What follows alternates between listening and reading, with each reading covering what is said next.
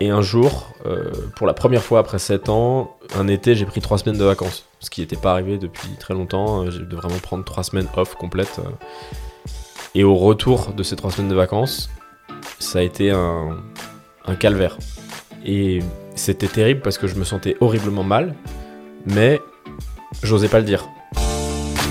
Ça a été une série de trois changements brutaux dans ma vie euh, qui en fait m'ont ouvert les yeux sur, le, sur mon mode de fonctionnement et sur les choses qui allaient pas dans mon mode de fonctionnement et qui me faisaient souffrir en fait. Donc il y avait aussi euh, plein de peurs qui surgissaient de l'après quoi, Euh, de dire bah en fait je vais remonter une boîte, c'est du risque, on va repartir de zéro, donc on va recommencer en mode serrage de ceinture avec rien. Et du coup je me disais mais comment je vais faire pour vivre en divisant par deux mes revenus en fait, c'était une énorme source de stress parce que je me disais mais ça va être impossible en fait. Bonjour et bienvenue dans ce nouvel épisode de Au revoir Président, le podcast qui décortique les trajectoires de vie de celles et ceux qui un jour ont décidé d'appuyer sur pause. Toutes les deux semaines, je partage avec vous mes rencontres effectuées avec des personnes inspirantes. D'un côté, des cadres dirigeants qui au cours d'une intense carrière ont décidé de changer de vie, et de l'autre, des experts qui grâce à leur savoir et connaissances peuvent nous aider à mieux comprendre et appréhender ces transitions de vie. Je suis Laurent Pellet, ancien cadre dirigeant d'un grand groupe français. Après 28 années d'un parcours intense, j'ai connu l'épuisement professionnel qui m'a amené à prendre une année sabbatique. C'est à ce moment-là que j'ai décidé de lancer ce podcast pour rencontrer des personnes qui, en m'inspirant, allaient pouvoir m'aider à trouver ce que je voulais faire du reste de ma vie. Après ces 12 mois, j'ai finalement moi aussi dit au revoir président et démarré une nouvelle vie. Depuis, je continue à partager le fruit de mes nouvelles rencontres afin d'inspirer toutes celles et ceux qui sont encore dans l'arène et veulent changer de vie.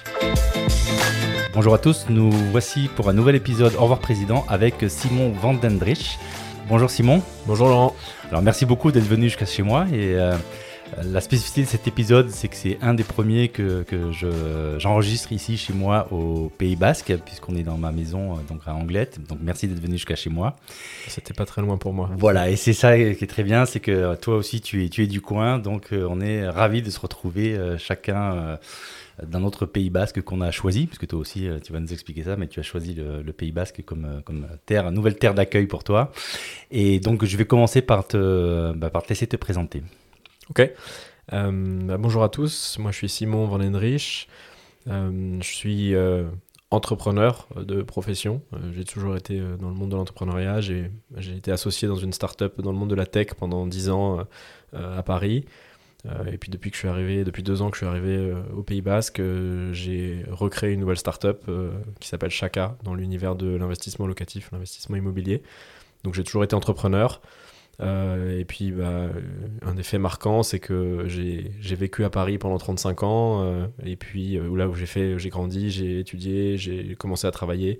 j'ai participé à la création de ma première boîte. Et puis, depuis deux ans, j'ai décidé de quitter Paris pour venir m'installer sur la côte basque, à Bidar, juste à côté de Biarritz. pour un changement de vie assez radical, voilà, où j'ai un peu tout changé d'un coup, mon lieu de vie, mon, mon- mon business, tout a, tout a changé en même temps.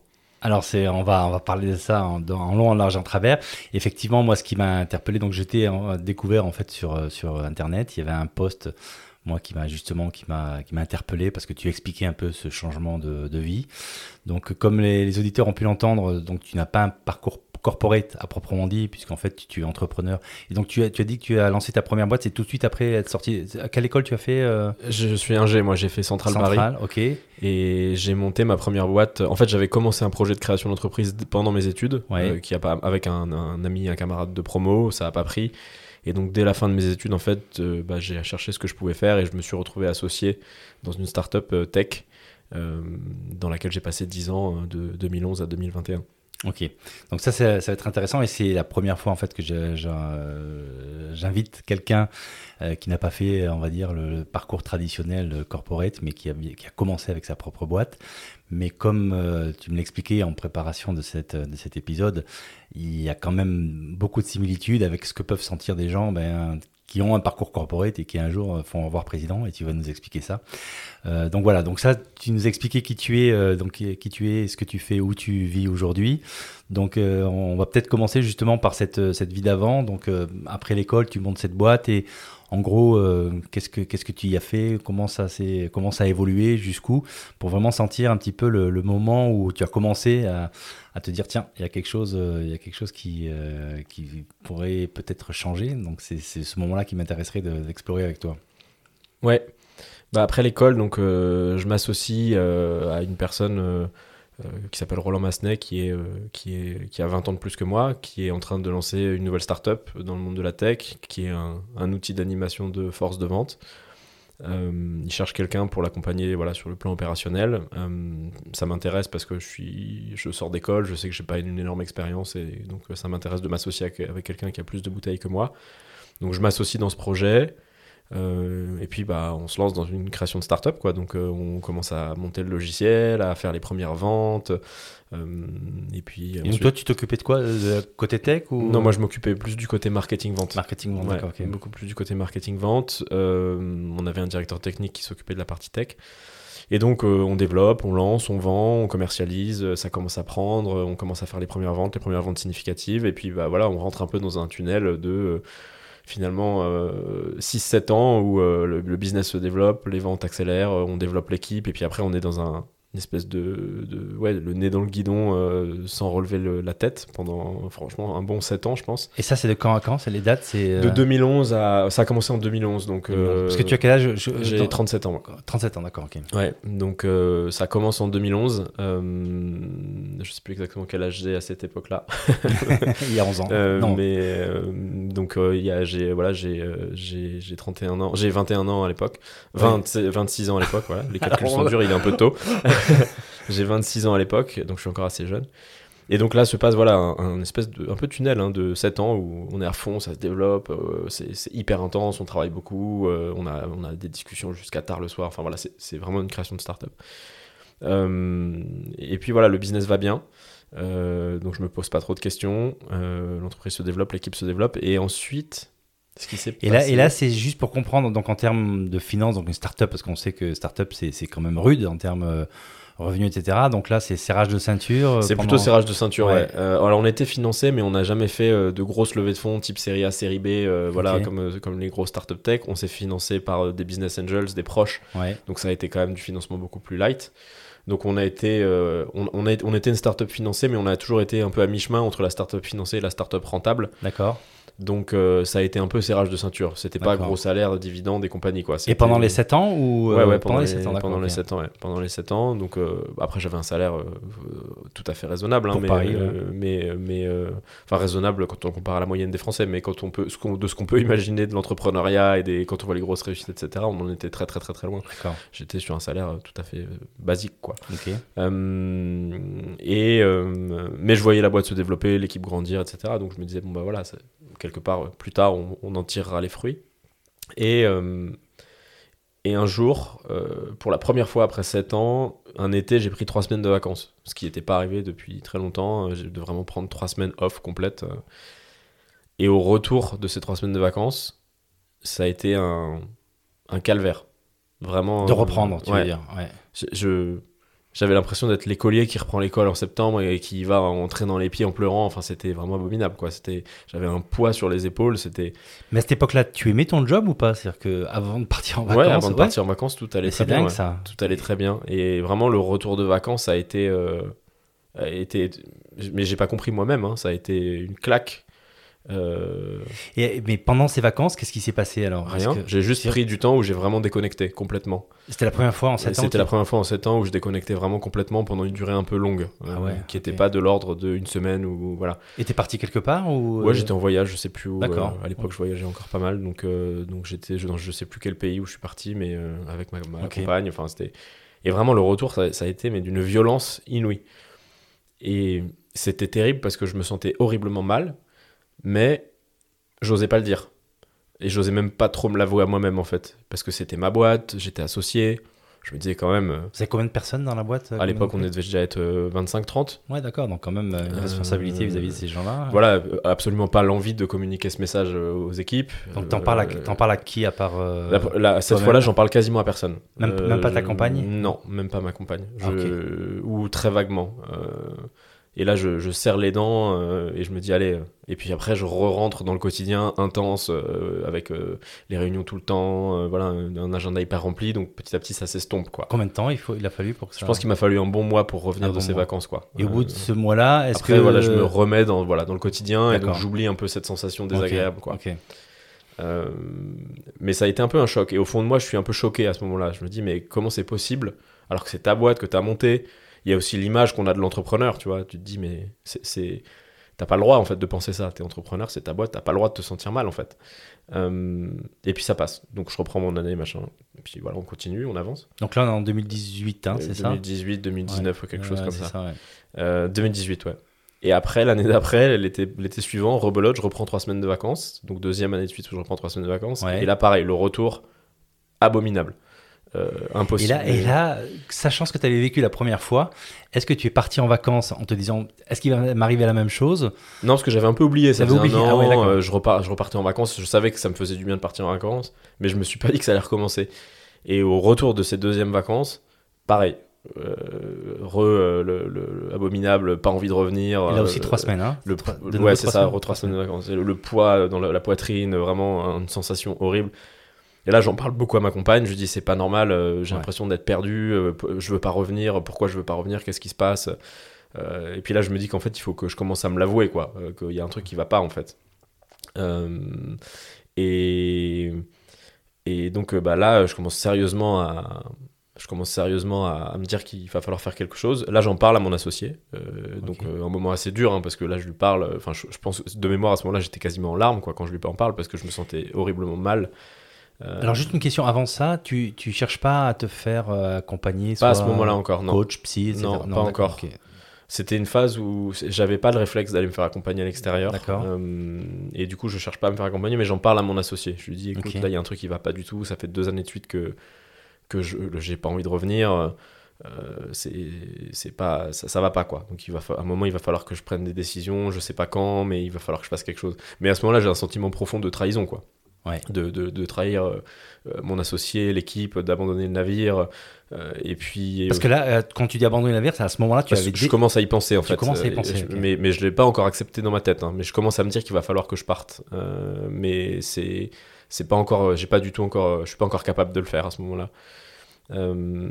Et et donc euh, donc euh, là je dis à mon associé mais c'est pas suivi d'effet. Je fais rien en fait. Je lui dis juste ça va pas. Ça fait deux ans de suite que je reviens de vacances et que ça va pas. Et sa réaction à lui, c'est comment Très compréhensif, il me dit écoute, euh, c'est- normal, ça fait longtemps qu'on y est, c'est normal que tu satures, euh, prends le temps de savoir ce dont tu as besoin et tu as envie, et puis, et puis on en reparle quand, quand tu sais ce que tu veux. quoi. Et là, j'imagine soulagement pour toi, non, d'entendre Non, ça. enfin oui, sou- soulagement qu'il soit compréhensif, Oui. mais toujours une, une- dans ma tête un brouillard total euh, de qu'est-ce que je veux faire, où est-ce que je vais, sentiment de culpabilité, Ouais. la peur aussi, parce que je me dis mais en fait si je m'en vais, qu'est-ce qui se passe? Je perds euh, tout ce que j'ai créé depuis 8 ans, euh, je perds mes parts dans la boîte, sachant que comme je te disais, on avait plutôt été en mode serrage de ceinture sur les salaires. Ouais, Donc j'avais quand même un espoir au fond de moi de me dire un jour cette boîte on va la revendre ouais. et on fera un peu un petit jackpot et à ce moment-là on se rémunérera de tout le travail qui a été fait pendant les années où on s'est pas beaucoup payé quoi.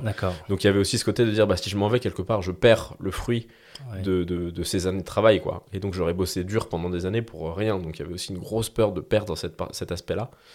Euh, et, et, et donc, euh, donc euh, bon, voilà. Gros, grosse angoisse, grosse peur, grosse culpabilité, impossible de savoir ce que je voulais, où je voulais aller, et, euh, et, et, euh, et je l'annonce, mais il n'y a pas d'effet. D'accord. Et là, est-ce que, comme la première fois, ça rentre dans l'ordre au bout d'un mois Ça rentre dans l'ordre, voilà, au bout d'un mois, deux mois, mais cette fois-ci avec une conscience un peu plus nette. Parce que tu en avais parlé en plus. tu. Ouais, c'est ça. Cette fois-ci, c'était pas je, je, je mets la poussière sous le tapis, c'était ça rentre dans l'ordre parce qu'il faut que ça rentre dans l'ordre, Ouais. parce qu'il faut que je me remette à bosser, je vais pas me croiser les, les doigts toute la journée. Euh, mais, euh, mais je sais qu'il va y avoir un moment quelque chose à faire. Euh, cette fois-ci, j'en suis conscient du besoin de faire quelque chose, mais je suis pas capable encore. Et il t'en reparle, ton associé, pendant. Non, il me laisse réfléchir. Il laisse réfléchir. il me laisse le temps de la réflexion. Vraiment la balle est dans ton camp, quoi. à ce moment-là. Exactement. Ouais. Et ensuite vient le Covid, parce que de mémoire, c'était l'année où il y a eu. Ça, ça devait, être, ça devait être à la rentrée 2019 où je lui ai annoncé ça. Ouais, c'est Ouais. ça, c'est à la rentrée 2019. Et ensuite, bah, il y a eu fin d'année 2019, début 2020, et ensuite euh, le Covid, les confinements. On se retrouve tous chez nous.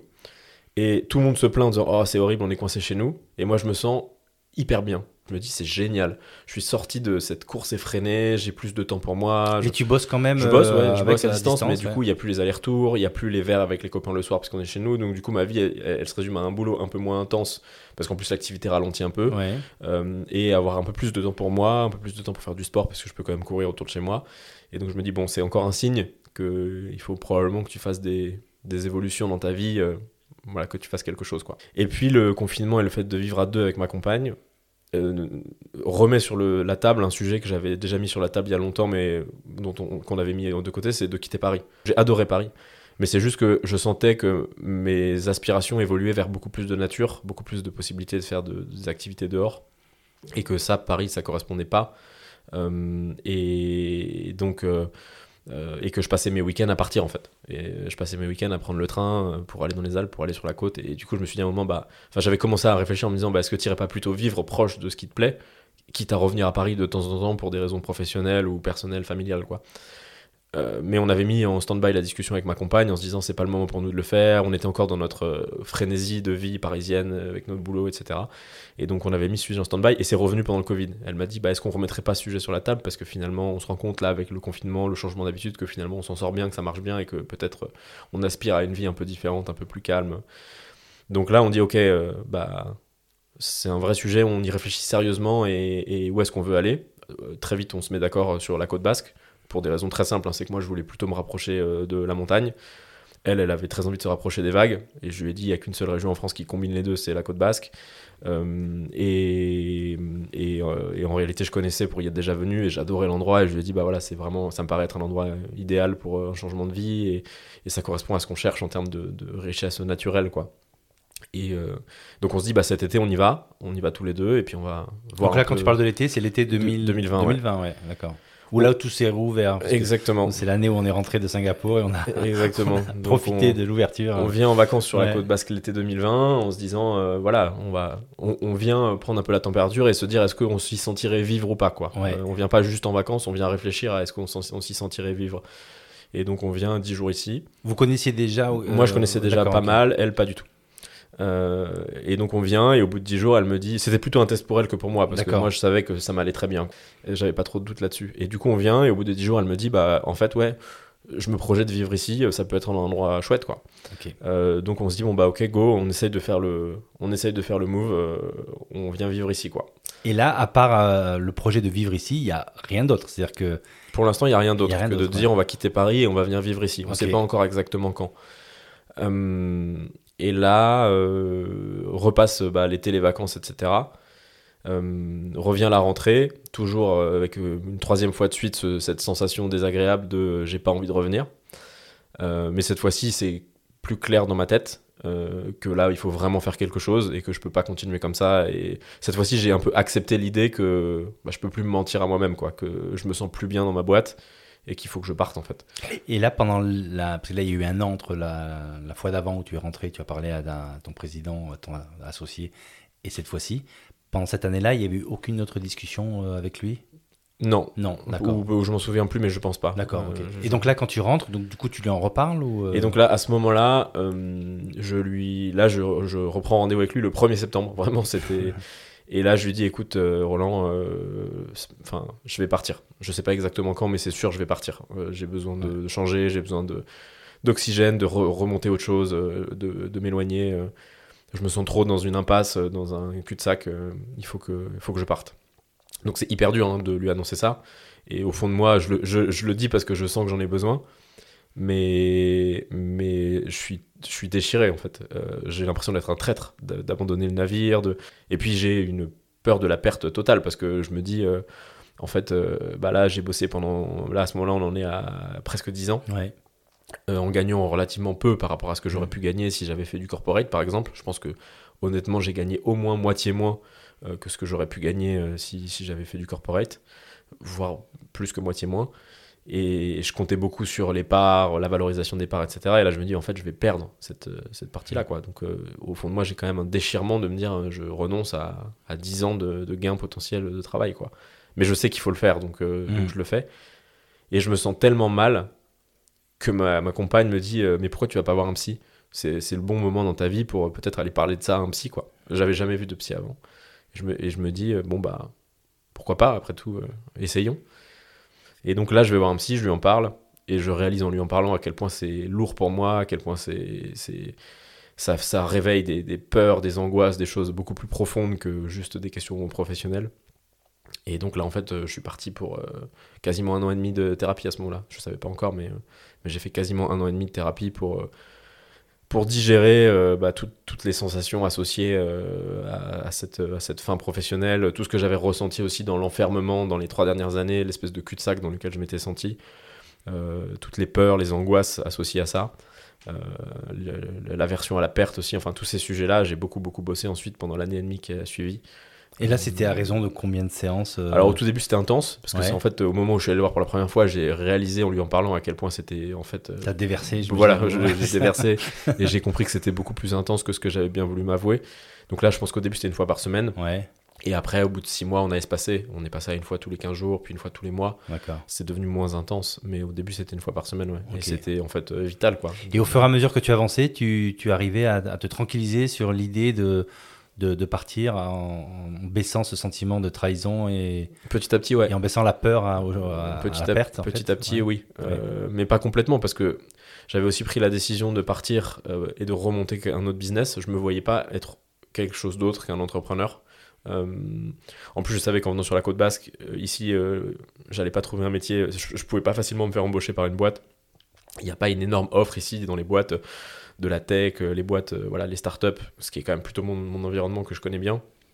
Donc je savais que je venais pour remonter une boîte. Donc il y avait aussi euh, plein de peurs qui surgissaient de l'après, quoi. De dire, bah en fait, je vais remonter une boîte, c'est du risque, on va repartir de zéro, donc on va recommencer en mode serrage de ceinture avec rien. Et, et en plus, alors, moi j'ai eu un énorme coup de chance. Autant, euh, voilà, j'ai vraiment pas beaucoup gagné au niveau financier avec ma boîte précédente. Autant j'avais un statut de salarié, donc j'ai pu négocier de partir euh, en rupture conventionnelle. Ce qui m'a donné du coup les deux ans de chômage euh, euh, d'oxygène qui permettent de, bah, de remonter la nouvelle boîte en ayant un revenu. Parce que sinon, en fait, comme je suis pas parti avec rien, un package en partant, bah, j'aurais pas eu de ressources pour pouvoir vivre les deux ans pour remonter ma nouvelle boîte. Donc j'avais quand même cette sécurité-là, mais qui malgré tout voulait dire diviser mes revenus quasiment par deux, hein, parce que quand tu passes au chômage, euh, tu divises ouais, presque par deux tes revenus. Quoi. Donc ça, c'était aussi une énorme source de stress de me dire, mais comment Parce que quand j'étais à Paris, je consommais mon salaire, en fait, euh, je vivais... Enfin, Tu étais locataire ou tu... J'étais locataire, ouais. Et je vivais, euh, voilà, j'utilisais mon salaire pour mes sorties, machin. Enfin, je, j'avais pas beaucoup de surplus, quoi. Et du coup, je me disais, mais comment je vais faire pour vivre en divisant par deux mes revenus, en fait? C'était une énorme source de stress, euh, parce que je me disais, mais ça va être impossible, en fait. Euh, et les premiers mois au, au chômage, j'étais en, en alerte générale, quoi. Je, je- je regardais chaque dépense en me disant, est-ce que je peux me le permettre? Enfin, c'était, ouais, c'était vraiment, vraiment compliqué. Au final, ça s'est super bien passé. Alors raconte Euh, justement, donc la décision, donc euh, le, le move finalement se fait quand et Alors donc je l'annonce en septembre et je lui dis, je dis à mon associé, je sais pas encore exactement quand je vais partir, mais euh, horizon plus ou moins six mois, parce qu'il faut aussi qu'on se coordonne avec ma compagne, qui elle aussi doit quitter son job. elle pour le coup en Euh, entrepreneuriat elle, elle ou était, elle était consultante. ouais. Consultante, Elle était consultante, mais elle, elle voulait vraiment quitter sa boîte. Elle, elle a vraiment fait le move du corporate vers euh, consultant indépendant. Euh, et, euh, et elle voulait, bah, il fallait qu'elle se, qu'elle voit quand est-ce qu'elle pouvait quitter aussi. Et il fa- on voulait essayer d'être synchrone sur le moment de, de départ pour pouvoir bouger ensemble. Et en fait, on a fait un break. On, je suis pas venu ici direct. On a fait un break. euh, on est parti fin février de nos, nos boîtes et on a fait trois mois, euh, mars, avril, mai. On est parti voyager avec ma compagne. On est parti au Mexique trois mois. C'était vraiment le break où on s'est dit là pour le coup on prend trois mois, on fait rien, on bosse pas. euh, après quasiment dix ans chacun à avoir bossé, on se prend des vacances quoi. Euh, et après ces trois mois, on est revenu, euh, on est revenu et le move au Pays Basque s'est fait, alors pas immédiatement parce qu'il a fallu le temps de trouver un logement, etc. Donc ça s'est fait plutôt fin août. Mais euh, tu vois, en, en gros, juin, juillet, août, on a été un peu en transition entre ici, Paris, et fin août, on a Donc là on parle de 2021. 21. 21, ouais, Ouais. d'accord, ok. fin août 2021. Euh, mais tu vois, je rentre du Mexique euh, fin mai et le 1er juin, je suis à mon bureau en train de monter ma, de bosser à, ma nouvelle boîte et j'ai déjà mes premiers rendez-vous clients. j'étais, euh, j'étais, je, je, voulais pas perdre une minute, quoi. et là, je pense qu'il y avait au, fond de moi une vraie peur de, de l'inconnu, de, de, de, pas bosser. Enfin, c'était quelque chose d'un peu inquiétant aussi. donc j'ai enchaîné direct, direct. j'ai pas pris. Et là, donc ces premiers, ces premiers pas en terre basque avec ta nouvelle boîte, ça se passe comment? Est-ce que à un moment, tu as, des, as des regrets? Tu dis merde, j'ai fait une connerie? Ou est-ce que tu aucun doute en disant c'est bon, c'est la bonne voie? Alors, euh, du point de vue perso, je suis hyper content. Le changement d'atmosphère, de, de, de, vivre euh, euh, proche de l'océan, d'avoir les montagnes pas loin, ça correspond exactement à ce que je cherchais. Donc voilà, pouvoir aller surfer le soir, pouvoir aller en montagne le week-end, c'est parfait. Donc de ce point de vue-là, c'est aucun doute, je suis hyper content et ça va bientôt faire deux ans et je regrette absolument pas le changement. Du point de vue pro, bah, il y a énormément de stress et d'angoisse liés à la création de la nouvelle boîte. Euh, euh, et, là, je me rends compte que euh, bah, qu'en fait, ouais, je suis de nouveau plongé dans une atmosphère de stress, d'angoisse, de, peur, de, l'échec, de doute qui sont liés à la création d'une nouvelle boîte. mais je pense que recréer une nouvelle boîte, bah, quand on a 35, ah, j'en avais 35 à l'époque, que on est plus avancé dans la vie, c'est le, le, risque perçu est pas le même. Quand j'avais créé ma première, quand j'avais participé à la création d'initiative au tout début, j'avais 25 euh, ans, quoi. Donc euh, à 25 ans, tu étais un peu plus insouciant, tu es un peu plus tôt dans ta vie, mais quand tu le refais à 35, mm. le risque perçu est pas le même et la peur de l'échec est pas la même, quoi. Et, et, puis là, tu te dis, voilà, maintenant j'ai quand même une vie à assumer, des dépenses, etc. Donc si ça se plante, comment je vais faire derrière pour, pour, pour assumer ma, mon train de vie, quoi. et et là, je me retrouve quand même bien, bien, bien noyé sous le stress, l'angoisse. Euh, et pendant combien de temps ça dure euh au, pro? Ça dure, euh, ça dure toute la première année de création de boîte. j'ai vraiment beaucoup, beaucoup d'angoisse, beaucoup de stress. voilà, ça me, ça me réveille la nuit, j'ai des coups de stress sur le, le business, est-ce que ça va marcher? Tu reconsultes ou pas pour, euh, je, suis je, suis toujours avec ah, le même psy euh, ouais, euh, jusqu'à février. D'accord. qui me suit, qui m'accompagne sur ce sujet-là. Fin février, j'ai l'impression que ça va un peu mieux. Donc je dis, voilà, ça fait un an et demi qu'on se voit, je pense qu'on va, on va lever un peu le pied, je vais arrêter un peu. Mhm. et, et, à ce moment-là, j'ai l'impression que ça va un peu mieux. et puis, bah, l'été dernier, été 2022, se passe quelque chose dans ma vie euh, qui est euh, de l'ordre un peu du choc. Mais euh, en fait, avec ma compagne avec qui on est venu ici, on se sépare. après 8 ans de, vie commune. Et ça, il y a la raison et le changement de vie et, fait partie des raisons. Bah, pour elle, ça se passe bien ou enfin que... Pour elle, le changement de vie se passe très bien. En fait, le changement de vie se passe très bien pour tous les deux. Mais je pense que quelque part, ce changement de vie, il était aussi, il faisait partie d'un besoin de changement un peu global pour les deux et que quelque part euh, la rupture amoureuse faisait aussi partie de, des choses qui étaient nécessaires et qui devaient venir. On a mis du temps à se l'avouer et, à le réaliser, mais, euh, mais, mais peut-être que le changement de cadre euh, a favorisé la prise de conscience. Quoi. Ok. et donc, bah, on se sépare en juillet 2022, juillet de l'été dernier. Donc ça, ça me met un sacré choc, parce que comme toute rupture, c'est quand même un gros choc. et à partir de ce moment-là, je décide de de reprendre le travail euh, psy parce que je sens que ça va être une période dure et que là pour le coup euh, voilà je, je suis plus avec ma compagne je suis dans un, nouvel environnement que je connais que depuis un an mais qui est encore euh, assez frais pour moi. J'ai beaucoup de stress professionnel. Donc là je me dis il faut que il faut que je reprenne ce travail psy. En fait j'ai besoin d'être accompagné pour gérer cette phase qui va être compliquée. Et donc là depuis septembre je revois euh, une psy, en fait deux même, une puis une autre qui m'a été conseillée, qui travaille pas de la même manière, dont j'en vois deux. Et, euh, et, en fait, j'ai énormément travaillé, euh, d'abord enfin, sur la base de la rupture, mais j'ai finalement énormément travaillé derrière aussi sur ma relation. ma relation aux autres relations et puis ma relation aussi au, au monde professionnel, au stress, à l'angoisse. Euh, j'ai réalisé que j'étais quelqu'un de nature très anxieuse, que c'était une anxiété qui s'était beaucoup beaucoup renforcée euh, dans les dernières années, notamment sur la fin de mon expérience chez Incentive, et que j'étais une personne qui était très sujette à, l'angoisse, à l'anxiété, et que c'était vraiment quelque chose euh, qu'il fallait que je, que je garde sous contrôle. Je pense que cette angoisse a été aussi une des sources qui ont accéléré la rupture, parce qu'en fait, le fait de remonter ma nouvelle boîte la première année où on était ici et d'être hyper angoissé, hyper anxieux, ça a été une des raisons qui ont, je pense, éloigné ma compagne, parce qu'elle m'a un peu dit hein, que fait, j'étais tellement absorbé par, par mon business, par, par l'angoisse qu'il y avait autour, que j'étais plus vraiment disponible pour elle, pour notre couple. et donc ça m'a fait beaucoup réfléchir aussi de me dire waouh c'est quand même c'est tellement fort chez moi que ça, ça, ça, me fait ça me rend indisponible aux autres et en fait je me rendais compte que ça me rendait aussi un peu indisponible à moi-même donc c'était un vrai sujet à travailler. Quoi. Donc j'ai beaucoup, beaucoup, beaucoup travaillé depuis septembre dernier sur ce sujet-là. Euh, et euh, il y a eu beaucoup, beaucoup d'évolutions, même si aujourd'hui j'en suis conscient, je reste quelqu'un d'anxieux, angoissé, j'ai toujours des journées où je suis euh, relativement anxieux. mais c'est quand même un sujet qui est plus sous contrôle pour moi, pour moi aujourd'hui.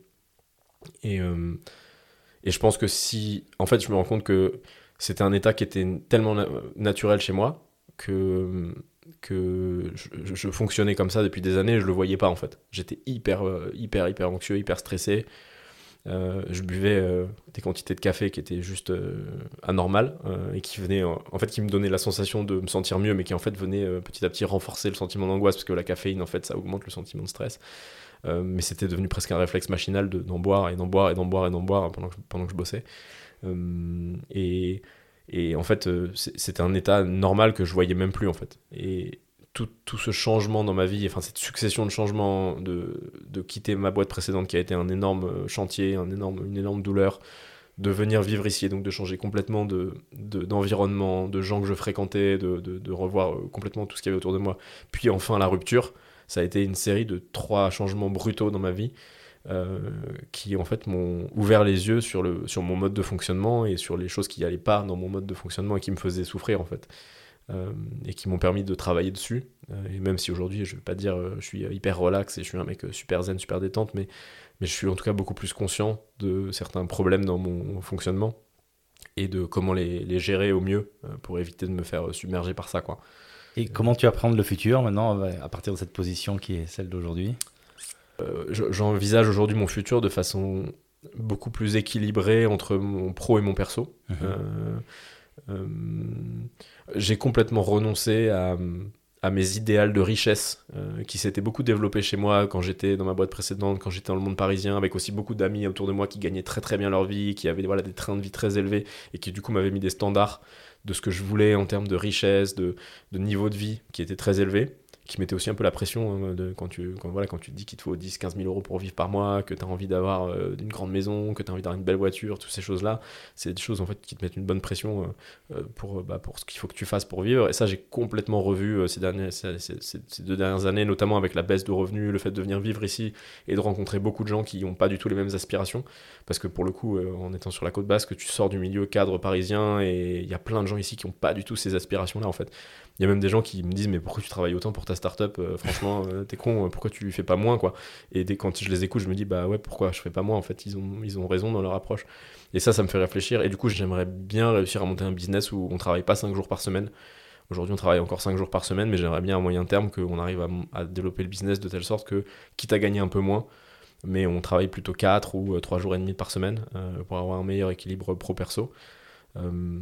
Mais aujourd'hui, euh, voilà, euh, toutes mes ambitions de start-up, licorne, gros succès, euh, richesse, machin, c'est un peu derrière moi tout ça. Et j'ambitionne beaucoup plus de monter une boîte qui respecte voilà, ses salariés ou qui me respecte moi aussi dans, dans, mon temps et, et ce que j'ai de ce que, ce que je peux faire à côté, qui a de l'impact le plus positif possible sur la société.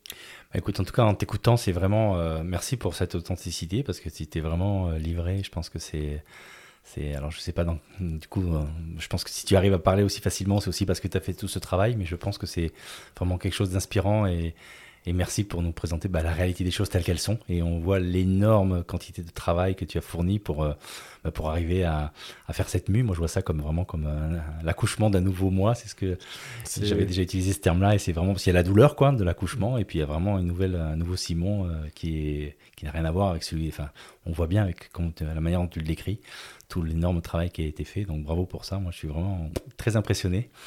Merci. Et, du coup, ça m'amène peut-être à la question que je pose traditionnellement. C'est euh, quand on écoute cette, histoire incroyable, quelle, pourrait être la morale? Comment tu pourrais résumer, la morale de, ton histoire? La morale, c'est que en fait, on a tous, euh, quelle que soit notre situation, un changement dans, notre vie, c'est pour tous une, une, grosse épreuve parce qu'on a tous peur de perdre ce qu'on a en fait, quel que soit ce qu'on est en fait, qu'on ait un gros salaire, un statut, qu'on ait des parts dans une boîte, euh, qu'on ait un confort parce qu'on vit quelque part dans une maison et, qu'on a peur de ce qui, ce qui, va venir derrière. On a tous peur de perdre quelque chose euh, dans le changement.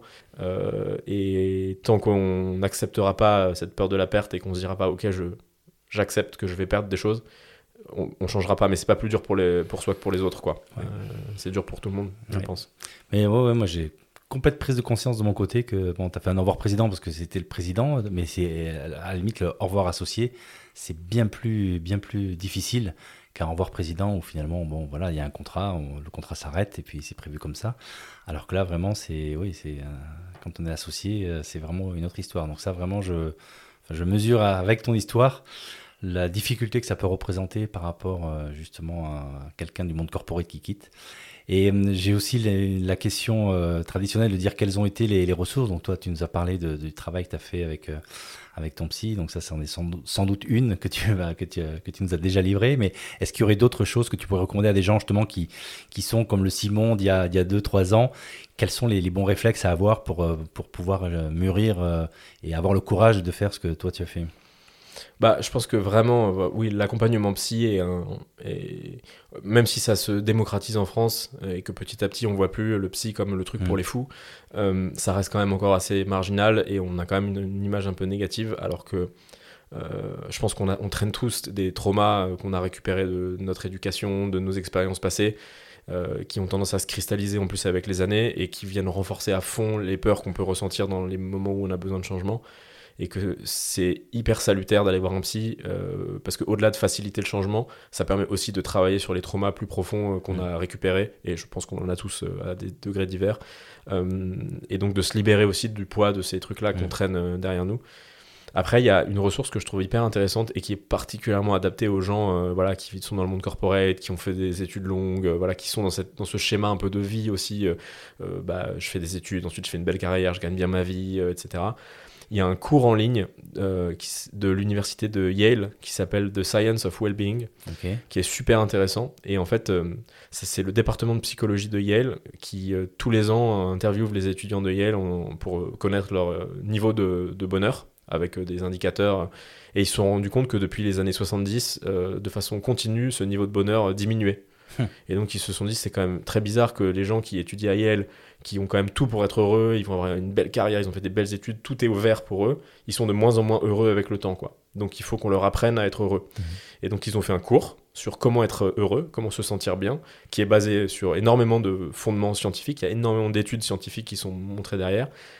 Et, euh, c'est super intéressant parce que ça remet vachement les pendules à l'heure sur, euh, en étant prouvé scientifiquement, de quoi est-ce qu'on a vraiment besoin dans nos vies pour être heureux et qu'est-ce qui au contraire est plutôt de l'ordre du miroir aux alouettes et on pense que ça nous rend heureux mais ça nous rend pas vraiment heureux en fait et euh, c'est une bonne remise à, remise à, remise à l'heure des pendules, ce, ce, cours en ligne. Alors c'est un peu, un peu d'investissement, c'est, c'est 10 semaines de cours, euh, qui, ça doit représenter peut-être une heure, une heure de travail par semaine avec des vidéos, des petits exercices. Mais tu le fais à ton rythme ou bien il faut s'enrôler dans une... Non, non, tu fais comme tu veux à ton rythme, c'est, c'est, pas mal.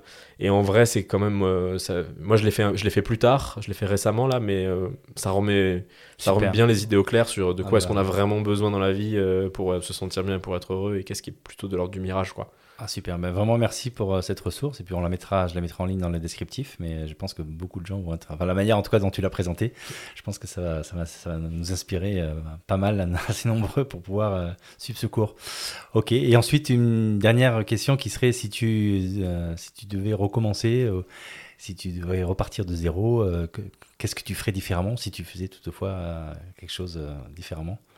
Si je devais recommencer encore aujourd'hui un changement, euh, je pense que j'essaierai de faire ce que tout le monde m'a dit de faire, mais que j'ai pas osé et pas réussi à faire, c'est de prendre vraiment du temps mmh. pour plus réfléchir, essayer de me détacher de la peur de l'inconnu, de, de, de pas savoir, et peut-être prendre plus de temps pour vraiment mûrir euh, mon futur projet professionnel, ce que j'ai mmh. envie de faire.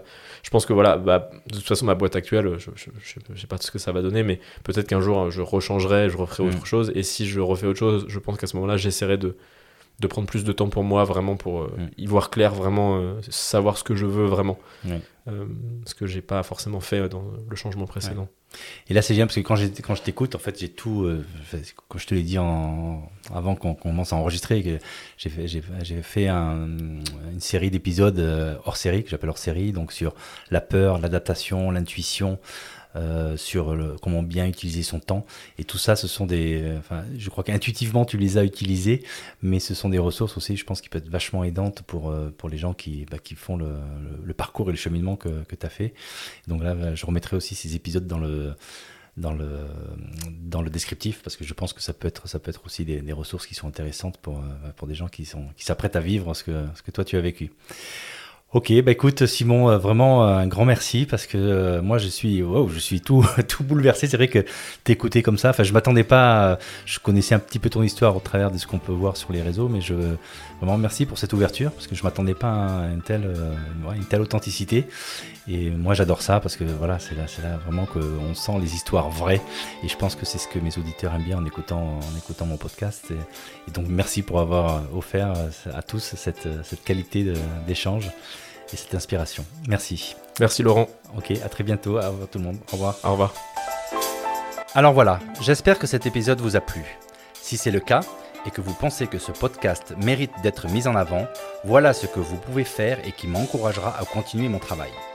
C'est hyper simple. Le plan se résume en trois lettres. CNP, commenter, noter, partager. En effet, quand vous me laissez un commentaire, si vous me mettez 5 étoiles et que vous partagez à tout votre réseau, alors les algos de plateforme vont me faire remonter en flèche dans les classements et mon podcast sera proposé à un plus grand nombre d'auditeurs. Bon, je compte sur vous et n'oubliez pas, si vous ne voulez pas louper le prochain épisode, enregistrez-vous vite sur aurevoirprésident.com pour être averti dès qu'il sort. Allez, c'est tout pour aujourd'hui. Prenez bien soin de vous et à bientôt pour un nouvel épisode. Bye bye